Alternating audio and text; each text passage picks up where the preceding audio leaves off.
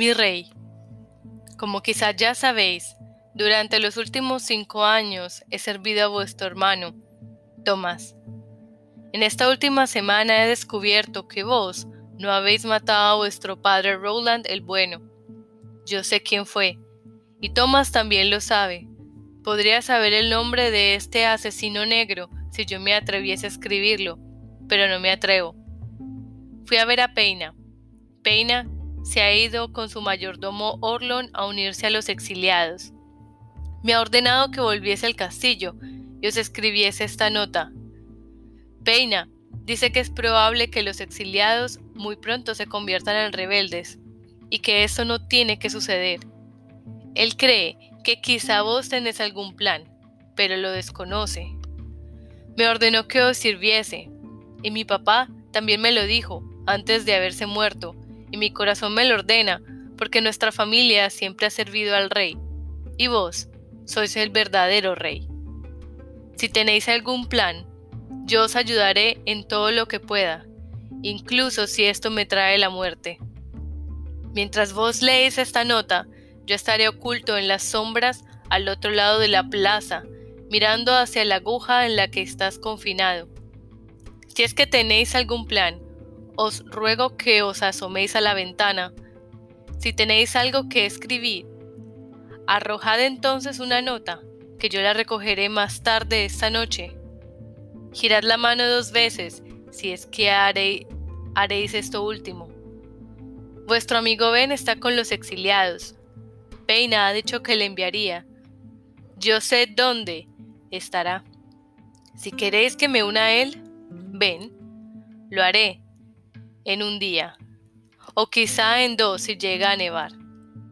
Sé que arrojar una nota es algo peligroso, pero siento que el tiempo se acorta. Peina siente de la misma manera. Estaré mirando y rezando. Denis, vuestro amigo y eterno servidor. Pasó algún tiempo antes de que Peter pudiese poner en orden sus confusos pensamientos. Su mente volvía siempre la misma pregunta. ¿Qué es lo que había visto Dennis para cambiar radicalmente de idea? ¿Qué, en nombre de todos los dioses, podría haber sido? Poco a poco se fue dando cuenta de que aquello no tenía importancia. Dennis había visto algo, y eso era suficiente. Peina. Dennis fue a ver a Peina, y Peina percibió. Pues bien, el viejo zorro percibió alguna cosa. Él cree que quizá vos tenés algún plan, pero lo desconoce.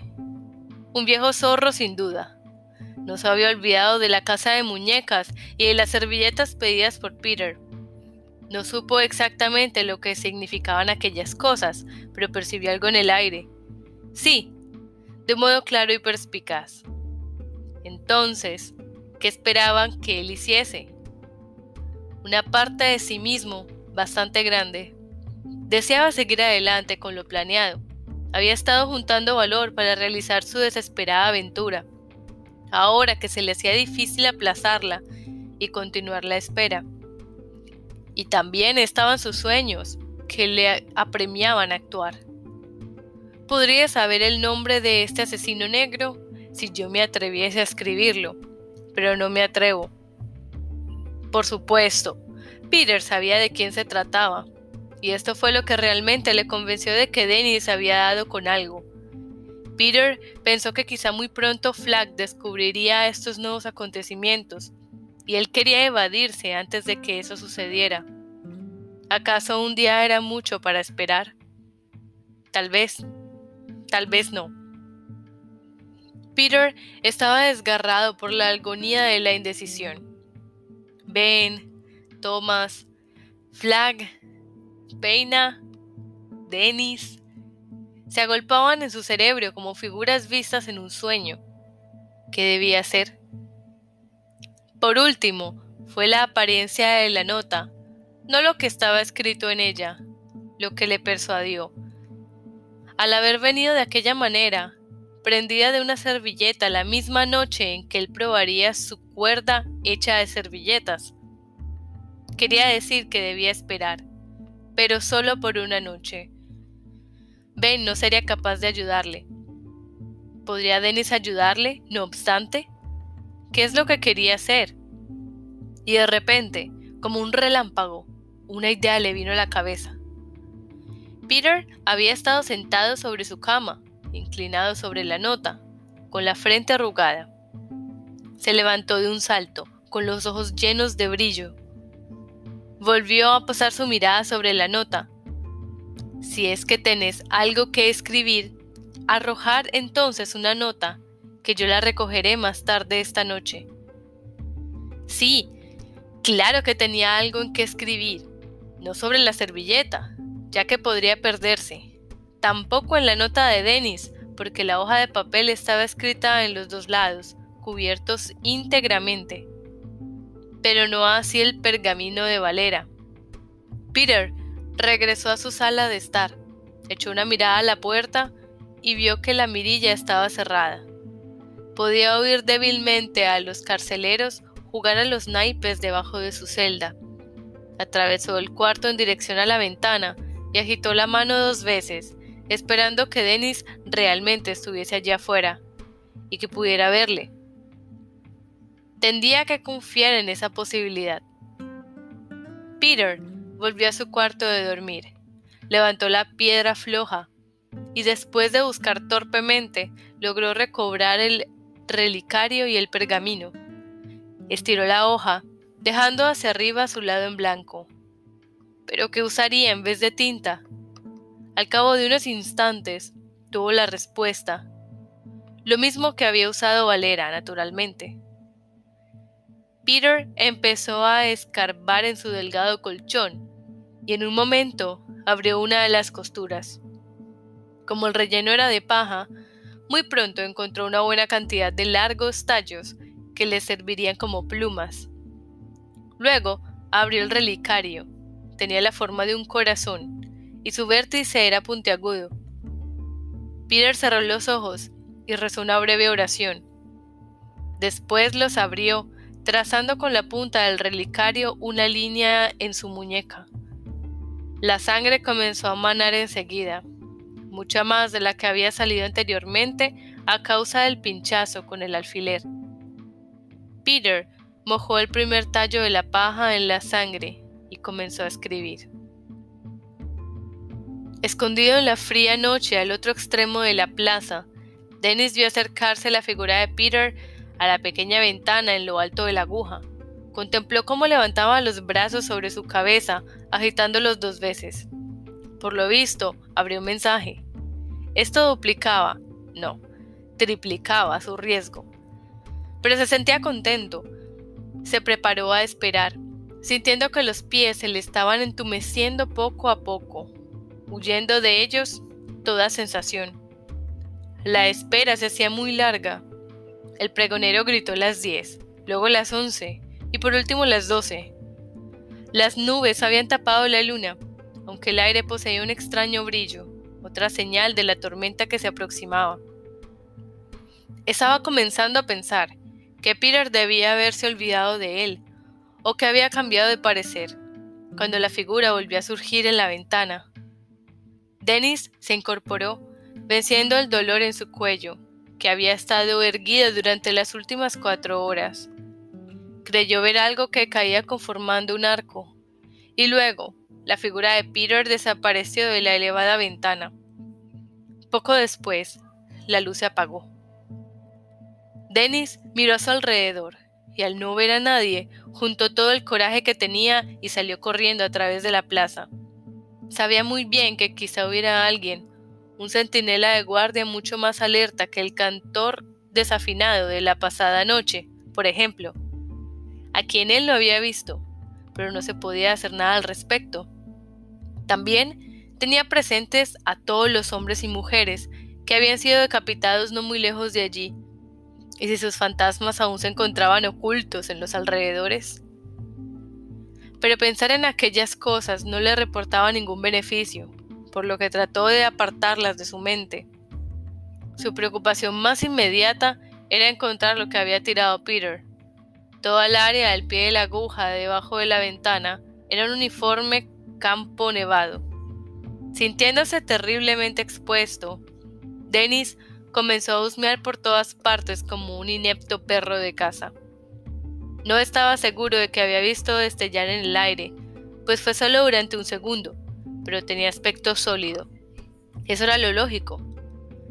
Peter no tardaría suelto un pedazo de papel, que podría ir a parar a cualquier parte. Pero, ¿qué era? ¿Y dónde se encontraba? Mientras los segundos pasaban, convirtiéndose en minutos, Dennis comenzó a sentirse cada vez más desesperado. Se dejó caer sobre sus manos y rodillas y avanzó a gatas, mirando en pisadas que durante el día se habían derretido, pero que ahora tenían el tamaño de huellas de dragón, y cuyo interior era fresco, duro, lustroso y azul. El sudor le corría por el rostro. Comenzó a sentirse atormentado por la idea de que una mano caería sobre su hombro. Y luego, cuando él se girase, vería el sonriente rostro del mago del rey dentro de su oscura capucha. Un poco tarde para andar jugando al escondite, ¿no te parece, Denis? diría Flag, y a pesar de que su sonrisa sería más grande, sus ojos arderían con un rojo diabólico y malsano. ¿Qué has perdido? ¿Puedo ayudarte a encontrarlo? No pienses en su nombre, por el amor de los dioses, no pienses en su nombre. Pero se hacía difícil no pensar. ¿Dónde estaba? Oh, ¿dónde estaba? Dennis anduvo a gatas de un lugar a otro, y ahora tenía las manos tan ateridas como los pies. ¿Dónde estaba? Sería un gran problema que él no fuese capaz de encontrarla. Y peor aún, si no nevaba hasta mañana, con la luz del día, alguien la hallaba. Solo los dioses sabían lo que allí decía. A lo lejos, Denis escuchó al pregonero anunciar la una de la mañana.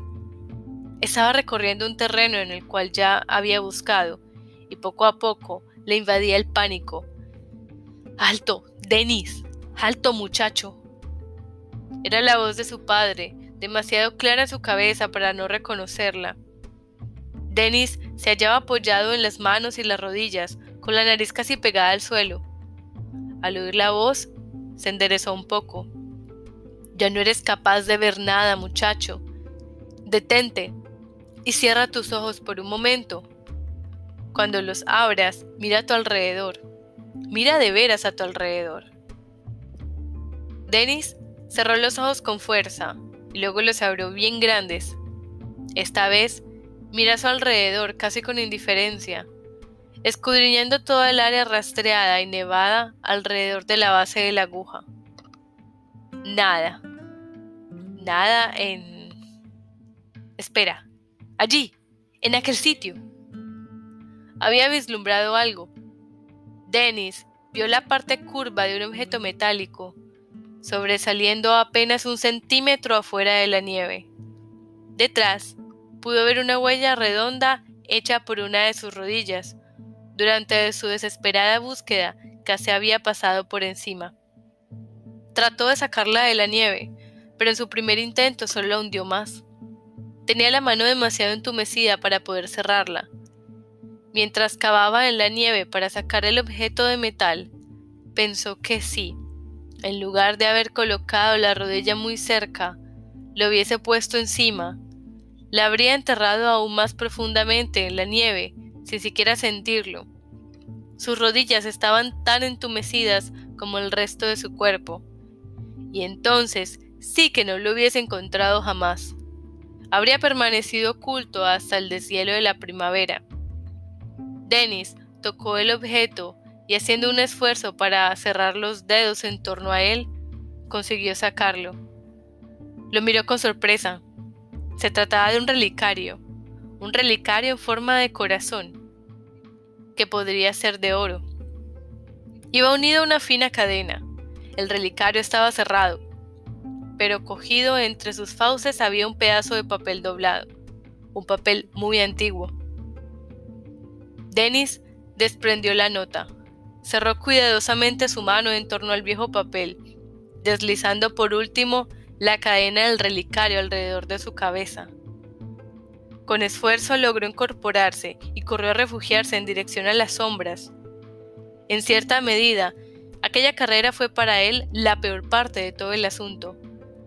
Nunca se había sentido tan expuesto en toda su vida. A cada paso que daba, las reconfortantes sombras de los edificios en el extremo opuesto de la plaza parecían retroceder paso a paso.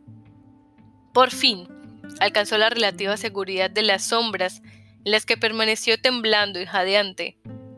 Cuando recuperó el aliento, regresó al castillo, escabulléndose por el cuarto callejón hacia el pasaje de los cocineros.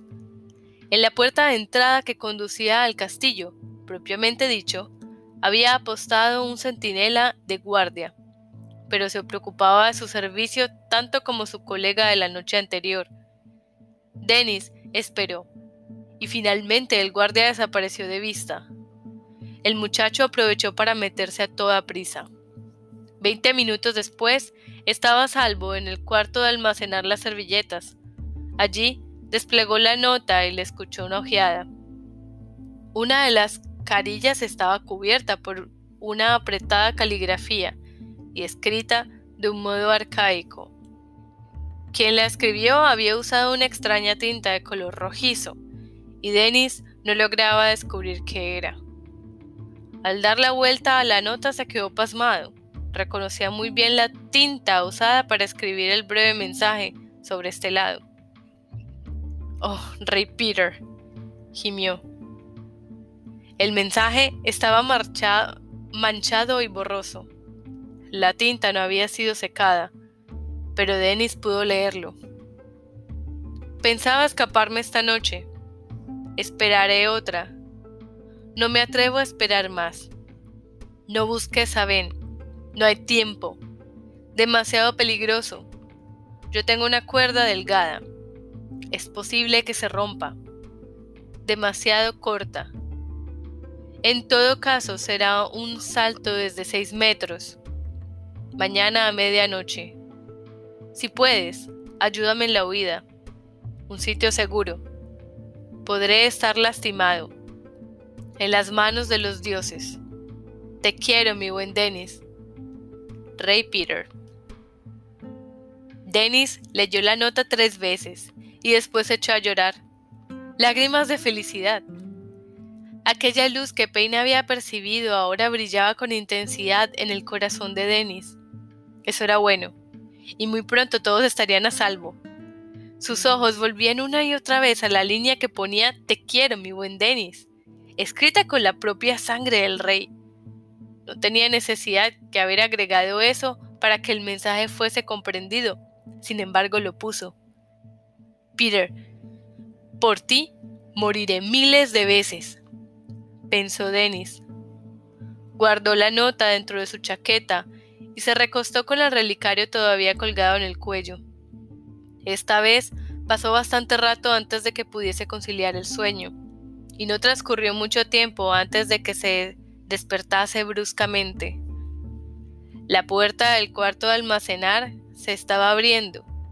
El grave rechinar de los goznes le parecía a Dennis un grito infrahumano antes de que su mente, embotada por el sueño, tuviese tiempo de comprender que había sido descubierto. Una oscura sombra, con ojos ardientes, se abalanzó sobre él. Alrededor de las 3 de la madrugada de aquel día lunes comenzó a nevar. Benstad vio los primeros copos mientras Naomi y él contemplaban el castillo desde el borde de las reservas del rey. Frisky jadeaba, sentada sobre sus cuartos traseros. Los humanos estaban cansados, y la perra también, pero se sentía ansiosa por continuar. El olor se hacía cada vez más intenso. Frisky los había guiado fácilmente desde la cabaña de Peina hasta la casa abandonada en la que Dennis permaneció durante cuatro días, comiendo patatas crudas y teniendo pensamientos agrios acerca de los nabos que resultaron ser tan agrios como sus pensamientos. En aquella vacía casa de campo de las baronías interiores, el olor azul eléctrico que ella había rastreado desde lejos se hallaba por toda la casa. Frisky ladró excitada, corriendo de un cuarto a otro con la nariz contra el suelo y meneando alegremente la cola. Mira, dijo Naomi. Nuestro Denis quemó aquí unas cosas y señaló el hogar de la chimenea. Ben se acercó y miró, pero no pudo descubrir nada. Solo había unos montoncitos de cenizas que se deshacían cuando él las atizaba. Se trataba, por supuesto, de los borradores de la nota de Denis. ¿Y ahora qué hacemos? preguntó Naomi. Está claro de que este lugar se marchó al castillo. ¿Le seguimos o pasamos la noche aquí? Eran ya las seis de la tarde. Afuera había oscurecido. Creo que es mejor continuar, repuso Ben pausadamente. Después de todo, has sido tú quien dijo que necesitábamos la nariz de Frisky y no sus ojos. Y yo declararé ante el trono de cualquier rey recién elegido que Frisky posee una nariz noble. Frisky, sentada en la puerta de entrada, ladró para dar a entender que ella lo sabía. Muy bien, dijo Naomi. Ben la miró atentamente. Habían hecho un largo recorrido desde el campamento de los exiliados y apenas tuvieron un momento de descanso. Sabía que debían quedarse, pero la premura le ponía el límite de la desesperación. ¿Podrás continuar? preguntó él. Naomi Ritual, no digas que puedes si no te sientes capaz. Ella puso los brazos en jarras y lo miró con altanería. Yo tendría que hacer otros 100 counters desde el sitio en que tú cayeses muerto, Benstad. Ben se rió irónicamente. Ya tendrás oportunidad de demostrarlo, comenzó. Pero antes comeremos algo.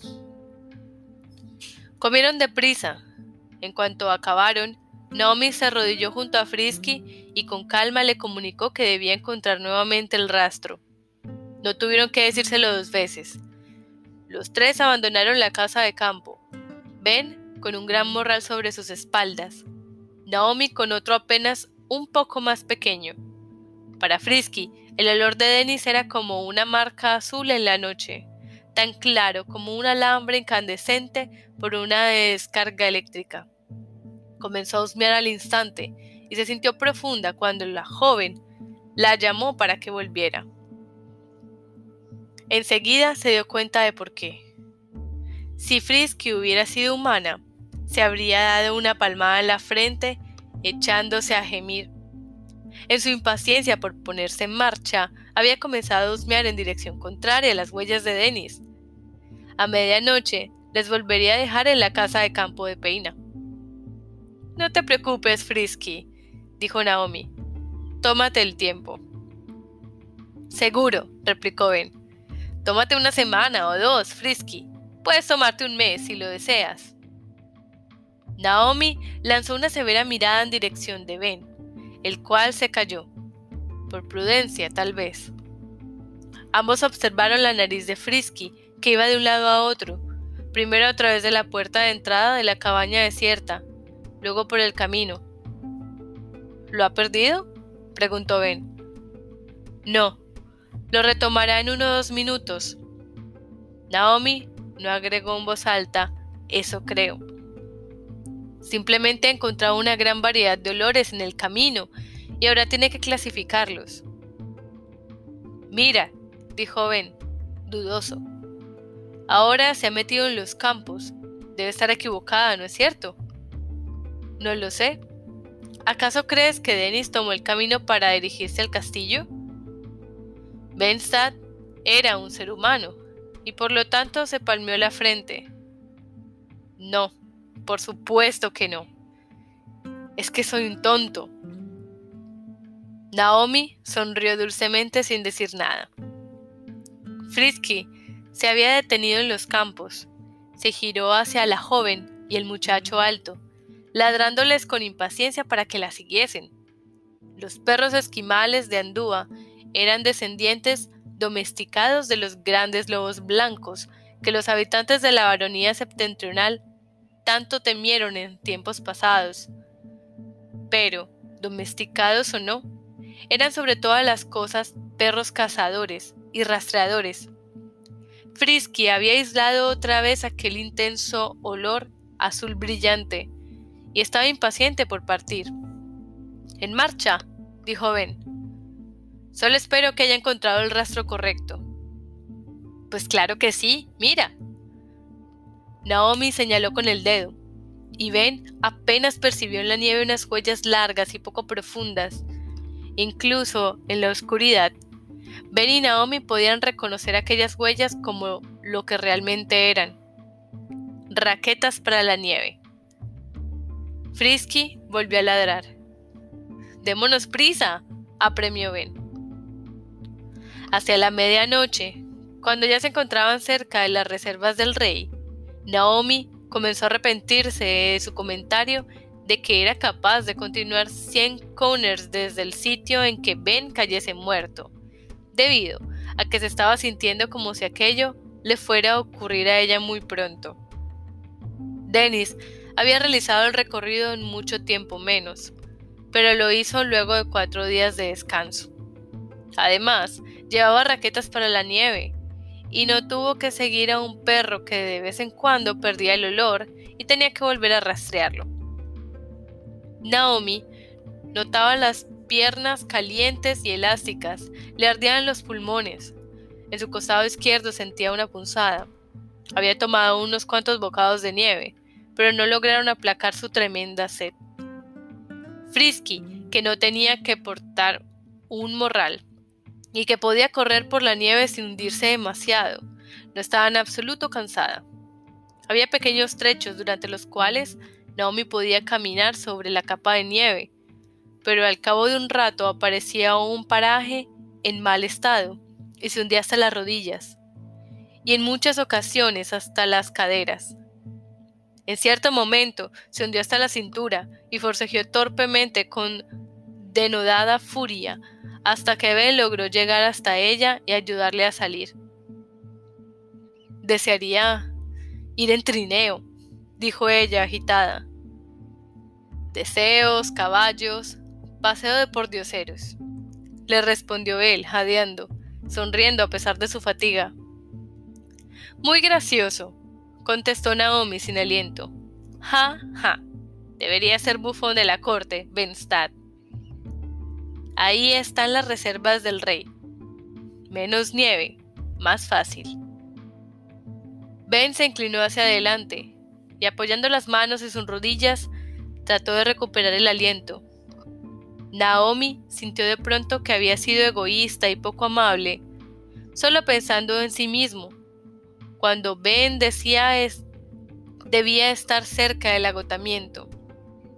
Él era mucho más pesado que ella, especialmente con la carga del morral más grande que llevaba añadido. Había estado abriendo paso por la capa de nieve, brincando a través de los extensos campos como si corrieran aguas profundas, y sin embargo, no emitió ni una sola queja, ni aminoró la marcha. Ven, ¿te encuentras bien? No, dijo jadeando y sonriendo. Pero lo conseguiré, niña bonita. Yo no soy una niña, replicó ella enfadada. Pero eres bonita, contestó él, colocando el pulgar en la punta de su nariz. Se burló de ella meneando los dedos. Oh, ya verás lo que te hago por eso. Más tarde, jadeó Ben. Una carrera hasta el bosque, venga. Así que corrieron, con Frisky delante persiguiendo el rastro. Y Ben fue el vencedor, lo que la puso más furiosa que nunca, pero también le admiró. Ahora volvemos a encontrarles mirando a través de los 70 corners de espacio abierto que separaban los límites del bosque en el que el rey Roland cierta vez aniquiló un dragón, y los muros del castillo donde le habían aniquilado a él. Del cielo cayeron aleteando unos cuantos copos más de nieve, y súbitamente, de un modo mágico, el aire estuvo repleto de ellos. A pesar de su cansancio, Ben disfrutó de un momento de paz y alegría. Miró sonriente a Naomi. Ella quiso responderle con una mirada ceñuda, pero se dio cuenta de que no encajaría con su cara y también le sonrió. Un momento después, sacó la lengua tratando de atrapar un copo de nieve. Ben se rió silenciosamente. ¿Cómo habrá entrado, si es que lo logró? preguntó Naomi. No lo sé, contestó Ben, que se había criado en una granja y no sabía nada acerca del sistema de desagüe del castillo. Probablemente mucho mejor para él, debéis pensar, y estaréis en lo cierto. Tal vez tu perro campeón pueda enseñarnos cómo lo hizo. ¿Realmente crees que lo ha conseguido? ¿Verdad, Ben? Oh, sí, declaró. ¿Tú qué crees, Frisky? Al oír su nombre, Frisky se incorporó. Correteó unos metros rastrando el olor y luego clavó su vista en los jóvenes. Naomi miró a Ben, el cual meneó la cabeza. Todavía no, dijo. Naomi llamó a Frisky suavemente y la perra se acercó moviendo la cola. Si ella pudiese hablar, te diría que teme perder el rastro. La nieve lo cubrirá. No esperaremos mucho. Dennis tenía raquetas para la nieve, pero nosotros contaremos con algo que él no tuvo, Naomi. ¿Qué es? Protección. Pese a la creciente inquietud de Frisky por inspeccionar el rastro, Ben les hizo aguardar 15 minutos. Para entonces el aire se había convertido en una evasiva nube blanca. La nieve congeló el cabello castaño de Naomi y también el cabello rubio de Ben. Frisky estaba cubierta por una fría espola de armiño. Ahora les era imposible divisar delante de ellos los muros del castillo. Muy bien, dijo Ben con calma. En marcha. Cruzaron el espacio abierto detrás de Frisky. La enorme perra esquimal se movía con lentitud, la nariz constantemente pegada al suelo, levantándola a ratos con débiles resoplidos helados. El rastro del olor azul brillante se hacía cada vez más débil a ser cubierto por la blanca manta inolora que caía al cielo. Creo que hemos esperado demasiado, dijo Naomi detrás de él en voz baja. Ben permaneció callado. Lo sabía, y esto le roía el corazón como una rata. En medio de aquella blancura, ahora podían percibir una mole oscura, el muro del castillo. Naomi comenzó a adentrarse con ligereza. Ben le dio alcance y le agarró del brazo. El foso, dijo. No lo olvides. Está por aquí en alguna parte.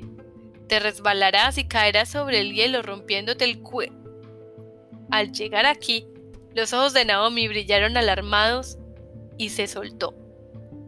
Frisky, dijo, haciendo silbar las palabras. ¡Eh! ¡Frisky! ¡Peligro! ¡Te caerás! Naomi se lanzó detrás de la puerta. Esta muchacha es absolutamente atolondrada, pensó Ben con cierta admiración. Luego se lanzó detrás de ella. Naomi no tenía que haberse preocupado. Frisky se había detenido al borde del foso. Tenía la nariz hundida en la nieve y meneaba alegremente la cola. Acababa de desterrar alguna cosa, Miró a Naomi y en sus ojos se podía leer, ¿soy o no una buena perra? ¿Tú qué opinas? Naomi abrazó a su perra lanzando una carcajada. Ben echó un vistazo hacia el muro del castillo. Calla, le susurró a la chica. Si los guardias te oyen, de seguro nos azotarán hasta hacernos pedazos. ¿Dónde te crees que estamos? En tu patio trasero. Bah, si han oído algo, creerán que son los espíritus de la nieve y correrán en busca de sus mamis. Pero Naomi también habló en susurros. Después enterró su rostro en el pelaje de Frisky y volvió a decirle lo buena perra que era. Ben rascó la cabeza de Frisky. A causa de la nieve, ninguno de los dos se sintió tan terriblemente expuesto como Dennis cuando se sentó en aquel mismo sitio para quitarse las raquetas. descubiertas ahora por Frisky. Por la nariz de los dioses. Muy bien, elogió bien. Pero ¿qué sucedió luego de que él se quitara las raquetas para la nieve? Frisky. ¿Le salieron alas y sobrevoló el rediente del oeste? ¿Hacia dónde crees que se dirigió? Como si quisiera contestarle, Frisky se alejó de ellos, deslizándose y bajando torpemente por el empinado terraplén hacia el foso congelado. ¡Frisky! exclamó Naomi en voz baja, pero alarmada. La perra se detuvo cuando se hallaba en medio del hielo, con nieve reciente hasta las corvas. Les miró. Meneaba levemente la cola y con los ojos les imploraba que la siguiesen, pero no ladró. A pesar de que Naomi no se lo había advertido, Frisky sabía muy bien que debía permanecer en silencio, pero ladró mentalmente. El olor continuaba allí, y ella quería arrastrarlo antes de que desapareciese por completo, lo cual podría ocurrir en los próximos minutos. Naomi miró interrogante a Ben. Sí, dijo él. Por supuesto. Tenemos que hacerlo. Vamos. Pero manténla a tu lado. No dejes que se te adelante. Eso es peligroso. Puedo sentirlo. Ben le tendió su mano. Naomi se aferró a ella y ambos se deslizaron hasta el pozo. Frisky le siguió lentamente, a través del hielo hasta el muro del castillo. Ahora en realidad estaba excavando el rastro, con la nariz enterrada debajo de la nieve. Poco a poco, en el aire comenzó a percibirse un olor fuerte, desagradable, a agua caliente y sucia, excrementos y basura. Dennis había sabido que al acercarse al desagüe de las cloacas, el hielo se tornaría peligrosamente quebradizo. Incluso si no lo hubiese sabido, era capaz de ver los aproximadamente 90 centímetros de agua al descubierto junto al muro del castillo. Las cosas no eran tan fáciles para Ben, Naomi y Frisky. Ellos supusieron que si el hielo era grueso a lo largo de la orilla exterior del foso, también debía hacerlo en la orilla opuesta. Y sus ojos no les servían de mucho a causa de la intensa nevada. La visión de Frisky era la más débil y ella les guiaba. Sus oídos eran sumamente agudos y podía escuchar los crujidos del hielo debajo de la nieve nueva pero estaba demasiado absorta con el olor para prestarle atención a aquellos tenues sonidos, hasta que el hielo se dio debajo de ella y se precipitó dentro del foso con un chapoteo. ¡Frisky! ¡Fri! Ben le tapó la boca a Naomi con una mano. Ella luchó para zafarse de él. Sin embargo, Ben había visto el peligro y la arrastraba hacia atrás. Naomi no entendía tendría que haberse inquietado. Todos los perros pueden nadar, por supuesto, y con su gruesa aceitosa piel, Frisky estaba mucho más a salvo en el agua que en cualquier ser humano. La perra chapoteó casi hasta el muro del castillo. Entre témpanos de agua podrida y terrones de nieve parecidos a nata montada, que pronto se convirtieron en sucia agua nieve y luego desaparecieron. Alzó la cabeza, husmeando, en busca del rastro, y cuando supo dónde se hallaba, dio media vuelta y chapoteó hacia Ben y Naomi. Al llegar al borde del hielo, intentó trepar, pero sus patas lo rompieron, por lo que volvió a intentarlo. Naomi lanzó una exclamación. Tranquila, Naomi, o harás que al rayar el alba estemos en las mazmorras, advirtió Ben. Agárrate a mis tobillos. Esperó a que ella se alejase y después se tendió boca abajo. Naomi se concluyó detrás de él apretando sus botas. Al estar cerca del hielo, Ben podía escuchar cómo éste crujía bajo su peso. Pudo haber sido uno de nosotros dos, pensó. Y eso sí que habría representado un verdadero problema. Abrió un poco las piernas para distribuir mejor el peso. Después, cogió a Frisky de las patas delanteras, justo por debajo de su amplio y poderoso pecho. Allá vamos, chica, dijo Ben con voz ronca. Eso espero. Después, tiro. Por un momento, al arrastrar a Frisky fuera del agua, Ben pensó que el hielo se quebraría bajo el peso de la perra. Primero él y luego Naomi seguirían a Frisky dentro del pozo. Ben se vio cruzando aquel pozo para ir a jugar con su amigo Peter en el castillo un día de verano. El cielo azul y las blancas nubes reflejándose sobre su superficie. Y recordó que en aquel entonces le parecía hermoso como una pintura. Nunca sospechó que podría morir en él durante una tenebrosa noche de tormenta de nieve. Además, olía de un modo espantoso. Tira de mí hacia atrás, dijo entre gruñidos. Tu maldito perro pesa una tonelada. Benstad, no te permito que insultes a mi perra. Los ojos de Ben se hallaban entrecerrados debido al esfuerzo, los labios abiertos mostrando los dientes apretados. Un millón de perdones. Y si no comienzas a tirar de mí, creo que muy pronto tomaré un baño. De algún modo consiguió hacerlo, pese a que Ben y Frisky juntos debían pesar casi tres veces su propio peso. El postrado y extendido cuerpo de Ben túnel en el frío polvo. Entre sus entrepiernas se había formado una pirámide de nieve, como si hubiese sido hecha por un arado de madera. Por fin. A Ben y a Naomi les pareció por fin si bien en realidad se trató probablemente de cuestión de segundos. El pecho de Frisky dejó de romper el hielo apoyándose sobre su superficie. Unos momentos después, sus patas traseras conseguían afianzarse en el terreno sólido. Se paró sobre las cuatro patas, sacudiéndose enérgicamente.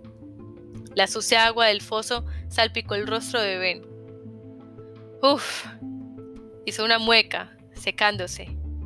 Mil gracias, Frisky. Pero Frisky no le prestó atención. Otra vez miraba hacia el muro del castillo. Aunque su pelaje se estaba congelando en sucias espiguillas, lo único que le interesaba era el rastro. Lo había olfateado con claridad, encima de ella, pero no muy alto. Se trataba de algo opaco. Allí no había la capa blanca inodora, Perdón por haber gritado de esa manera, susurró Naomi. Si hubiera sido cualquier otro perro y no Frisky, ¿crees que me habrán oído? Ben se estaba incorporando, quitándose la nieve de encima. Si te hubieran oído, tendrían que haber dado el quien vive, le dijo Ben, también en voz muy queda. Dioses, eso sí que estuvo cerca. Ahora podían ver el agua al descubierto, justo enfrente del antiguo muro de piedra del rediente exterior del castillo de Delaine, porque la estuvieron buscando. ¿Y qué haremos? No podemos continuar, susurró Ben. Eso es evidente. Pero ¿qué hizo él, Naomi? ¿Hacia dónde se dirigió desde aquí? Tal vez haya volado. ¿Y si nos... Pero Naomi jamás terminó su pensamiento, porque fue en ese momento cuando Frisky se hizo cargo del asunto. Todos sus ancestros habían sido cazadores famosos, y ella lo llevaba en la sangre. Se le había encomendado rastrear aquel estimulante y tentador olor azul eléctrico, y no podía dejar de seguirlo. Así que afirmó sus cuartos traseros sobre el hielo, y tensionando sus elásticos músculos, saltó hacia la oscuridad. Su visión, como ya dijimos, era el más pobre de sus sentidos, y por lo tanto, su salto fue en verdad ciego. Desde el borde del hielo, ella no alcanzaba a ver el negro agujero del desagüe de las cloacas, pero lo pudo ver desde el agua. Aunque no lo hubiese visto, ella tenía su olfato y sabía que estaba allí.